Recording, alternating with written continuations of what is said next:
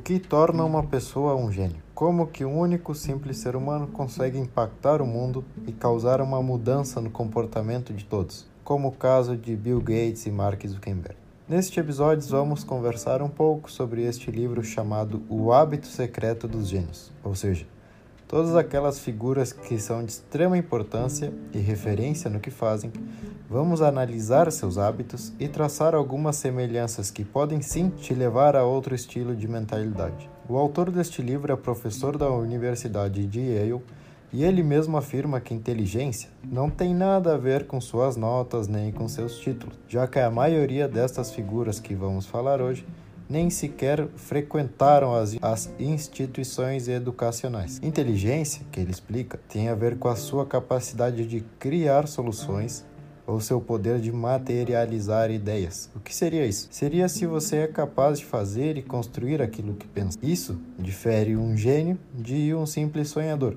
O gênio consegue fazer aquilo acontecer. E bom, entre artistas mais famosos do mundo e os empresários mais bem-sucedidos, algumas características incomuns são percebidas. A primeira que ele destaca é a importância de elevar sua criatividade de criança até a idade mais avançada. Gênios não deixam de sonhar, ao contrário de muitos adultos que são realistas e antes de começar já prevêem os problemas do caminho.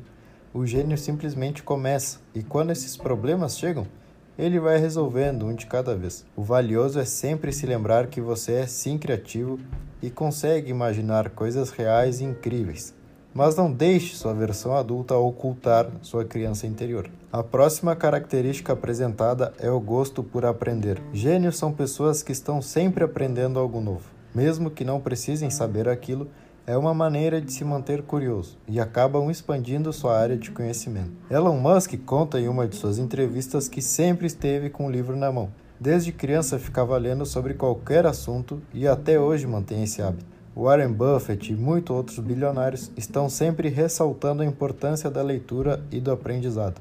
A pior coisa que você pode fazer é cair na armadilha da expertise, que é quando você já tem um ótimo resultado e acha que sabe tudo. Nesse momento que é importante se manter humilde querer seguir aprendendo ou lendo novas coisas.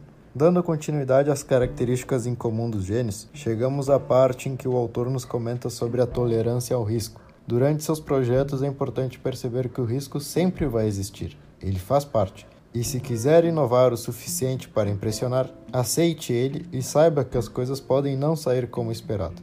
Muita gente vai pensar que risco é a dúvida entre começar ou não começar, vou investir ou não vou investir. Mas a dúvida do começo é o menor risco de todos. Todos os dias da sua vida, tu vai ter que tomar uma decisão que vai pôr algo a ganhar e algo a perder. Então, essa tolerância ao risco que o autor nos fala é simplesmente o fato de que as pessoas grandes aceitam perder e mesmo com medo, mesmo conhecendo os riscos, Tu precisa aguentar essa pressão, ser tolerante e seguir em frente. Bom, agora eu vou comentar um pouco sobre o termo raposa.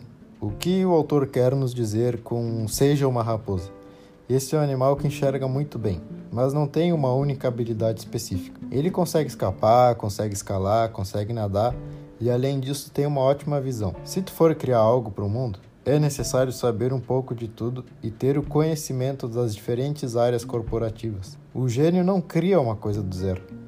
Não é que aparecem ideias e visões incríveis, não, claro que não. Steve Jobs disse uma vez: se perguntar a um gênio como eles fizeram o que eles fizeram, provavelmente ele vai ficar envergonhado. Eu não fiz nada demais, só juntei alguns conceitos que conhecia e deu certo. Então o gênio não cria nada. Tudo no mundo já foi criado. O teu papel Pode ser juntar algumas peças que ainda não foram juntadas e pronto. Se der certo, tu vai ser um gênio. Outro ponto importante que podemos destacar é: gênios normalmente são os desajustados, os que não se encaixam. Mas aqui tem algo importante. Por que será que nós indivíduos normalmente não concordamos ou não damos atenção a ideias criativas? A resposta é bem simples. Somos seres humanos e uma das funções do nosso cérebro é nos manter na linha da preguiça, ou seja, a gente sempre tenta encontrar a forma mais fácil de fazer as coisas. Quando um gênio nos dá uma ideia, pode parecer maluca ou até impossível, resultando em uma rejeição. Por isso que o autor até nos diz que é fácil encontrar um gênio. Só tem que olhar para alguém, ver que ele tem uma ideia e que ninguém concorda com ele. Gênios são aqueles que precisam criar a sua própria maneira de fazer as coisas.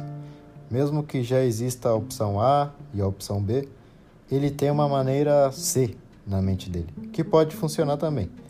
E mesmo que muitas pessoas digam, mas a opção A já foi testada, já foi aprovada, já sabemos que funciona, o gênio vai dar um jeito de fazer com que o que ele tem na cabeça aconteça.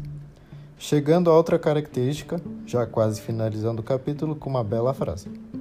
Gênios são muito otimistas. Eles precisam acreditar que suas ideias e seus planos vão dar certo. Na sua mente já é algo real.